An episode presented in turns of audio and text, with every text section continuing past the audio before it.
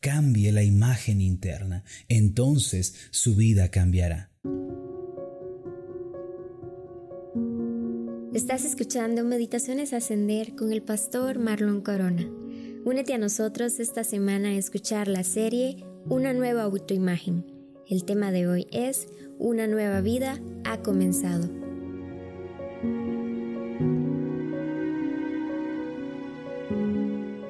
En la actualidad, muchas personas están sufriendo por causa de la falta de identidad. Es decir, no saben de dónde vienen, en dónde se encuentran y hacia dónde se dirigen. Y tampoco conocen su valor delante de Dios. Naturalmente, la falta de identidad genera ansiedad y confusión. La Biblia nos dice que Dios nos ha amado por medio de Cristo de tal forma que nos ha adoptado como sus hijos, ha perdonado nuestros pecados y nos ha dado su Espíritu Santo para consolarnos y guiarnos en la vida. Por eso, para un cristiano resulta fundamental cambiar la manera en la que se ve a sí mismo. A propósito, ¿qué es lo que piensa de usted mismo? El mural de la Última Cena fue pintado por Leonardo da Vinci a finales del siglo XIII. Aunque se trata nada más que de la idea de un hombre sobre cómo fue la última cena que el Señor Jesús compartió con sus discípulos, esta ha inspirado a muchos cristianos alrededor del mundo. Sin embargo, hay una historia peculiar detrás de esta obra. Antes de que el mural fuera terminado, Leonardo da Vinci todavía no podía retratar el rostro del Señor ni el rostro de Judas el que lo entregó. Por eso pasaba horas pensando en cómo serían aquellos rostros. Desde luego uno de ellos, el de Judas, debía mostrar enojo, amargura y egoísmo, pero el rostro del Señor debía reflejar paz, quietud, gozo y amabilidad. Un día mientras caminaba por la calle, pasó junto a un puente en donde encontró a un vagabundo calentando sus manos junto a una hoguera. Su rostro estaba endurecido y amargado como si estuviera enojado con la vida. En ese momento pensó, este hombre tiene el rostro de Judas. Así que se acercó a él, le preguntó su nombre y le pidió dibujarlo. El vagabundo le dijo mi nombre es Pietro Bandimeli y aceptó la propuesta por unas cuantas monedas. Así que juntos se dirigieron a su estudio. Allí Da Vinci lo retrató con mucho cuidado. El vagabundo se percató de que su rostro en la pared se veía amargado, enojado y algo triste y esto lo conmovió. Así que al irse del estudio se fue pensando en que su vida estaba vacía y llena de dolor. Da Vinci, por su parte, siguió buscando el rostro que reflejara paz y amabilidad. Sin embargo, pasaron alrededor de dos años hasta que pudo encontrarlo.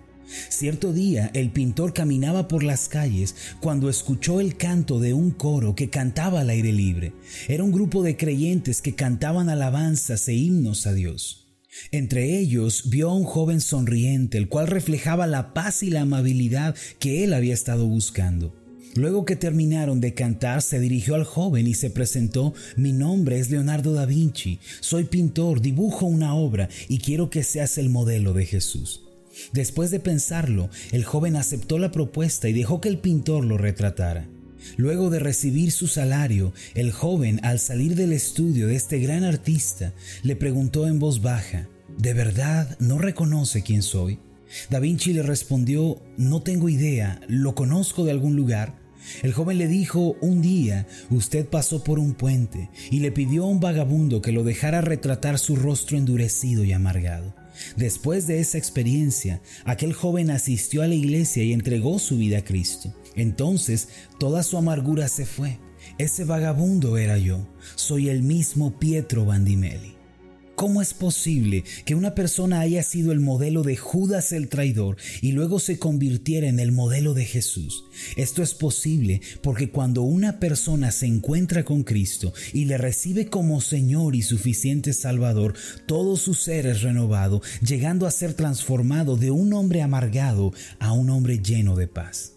Si usted ha creído en Cristo, yo le pregunto, ¿qué autoimagen tiene de usted? Es decir, ¿qué es lo que piensa de sí mismo? ¿Los pensamientos que tiene acerca de usted son buenos o son malos? Un estudio reveló que 9 de cada 10 personas tienen una imagen negativa de sí mismas. Muchos se rechazan a sí mismos por su apariencia física, por la condición económica en la que se encuentran y por las carencias que padecen. Lo interesante es que la imagen propia es trascendental porque lo que pensamos de nosotros mismos determina en gran medida nuestro destino. La Biblia nos dice que al creer en Cristo somos transformados en nuevas criaturas por el poder del Espíritu Santo. Esto significa que una vida ha quedado atrás mientras que una nueva ha comenzado. Además, implica que ya no debemos pensar ni hablar como lo que antes éramos, sino que debemos tener una visión renovada de quiénes somos ahora en el Señor. El apóstol Pablo dijo en Romanos 8:37, antes en todas estas cosas somos más que vencedores por medio de aquel que nos amó. Esto significa que Dios nos ha dado su misericordia y su gracia. Aunque somos pecadores, Dios nos ha amado y nos ha tratado con misericordia. El Salmo 103 versículos 10 y 11 dice de esta forma, no ha hecho con nosotros conforme a nuestras iniquidades, ni nos ha pagado conforme a nuestros pecados, porque como la altura de los cielos sobre la tierra, engrandeció su misericordia sobre los que le temen. Dios no nos trató como nuestros pecados merecían ser tratados. Él tuvo misericordia de nosotros y envió a Cristo a pagar la gran deuda que nuestros pecados habían generado. Entonces, por su gracia nos declaró sus hijos.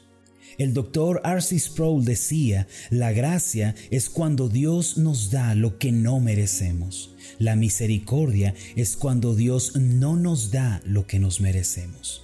Por eso, el día de hoy cambie la imagen que tiene de usted mismo por una nueva que ha recibido la misericordia y la gracia de Dios. Además, usted no es ningún perdedor. Usted es un vencedor por medio de aquel que le amó. Esto significa que usted tiene victoria sobre el pecado, sobre la tentación, los malos hábitos, los vicios y el pasado.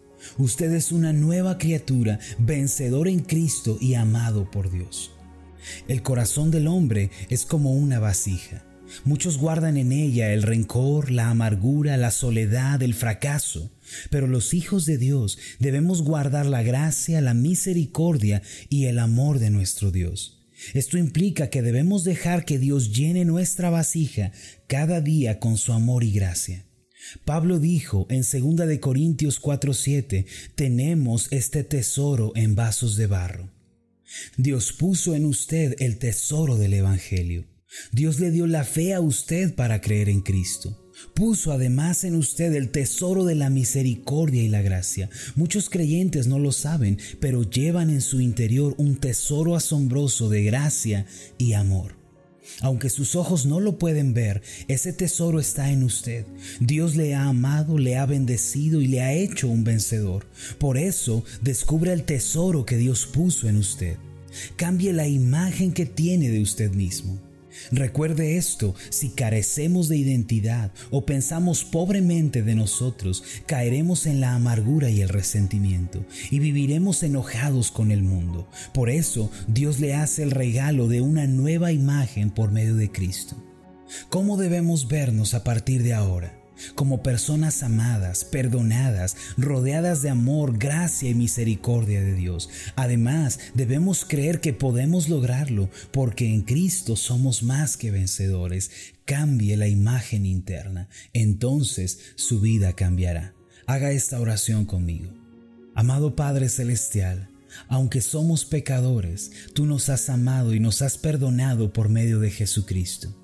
Somos tan solo vasijas de barro que necesitamos ser llenos a diario de tu gracia y misericordia. Ayúdanos a cambiar la imagen interna de nuestro corazón, que nos miremos en relación a aquel que dio su vida por nosotros, derramando su sangre para limpiar nuestros pecados. Que creamos que somos nuevas criaturas y que en ti estamos escribiendo una nueva historia. Gracias te damos en el nombre de Jesús. Amén y amén. Antes de terminar, haga esta declaración de fe conmigo. Repita después de mí. Soy una nueva criatura en Cristo. Soy más que vencedor por medio de aquel que me amó. Amén. Hola, ¿qué tal? Mi nombre es Marlon Corona, soy el pastor de la iglesia Ascender en la ciudad de Zapopan, Jalisco, en México. Te agradezco mucho por habernos seguido con esta meditación. Quiero que sepas que estoy orando para que seas prosperado en todas las cosas y que tengas salud, así como prospera tu alma. ¿Podrías ayudarnos orando por este ministerio? Si las meditaciones han sido de bendición para tu vida, ora por nosotros Pregúntale al Señor cómo puede ser de bendición para este ministerio, para que la palabra de Dios siga llegando a muchísimas más personas. Que Dios te bendiga. Hasta la próxima. Para adquirir la guía de estudio de la meditación del día de hoy, puedes solicitarla vía WhatsApp o descargarla desde nuestro sitio web www.ascenderiglesia.com diagonal meditaciones. No olvides dejarnos tu comentario en nuestra página de Facebook Ascender Iglesia.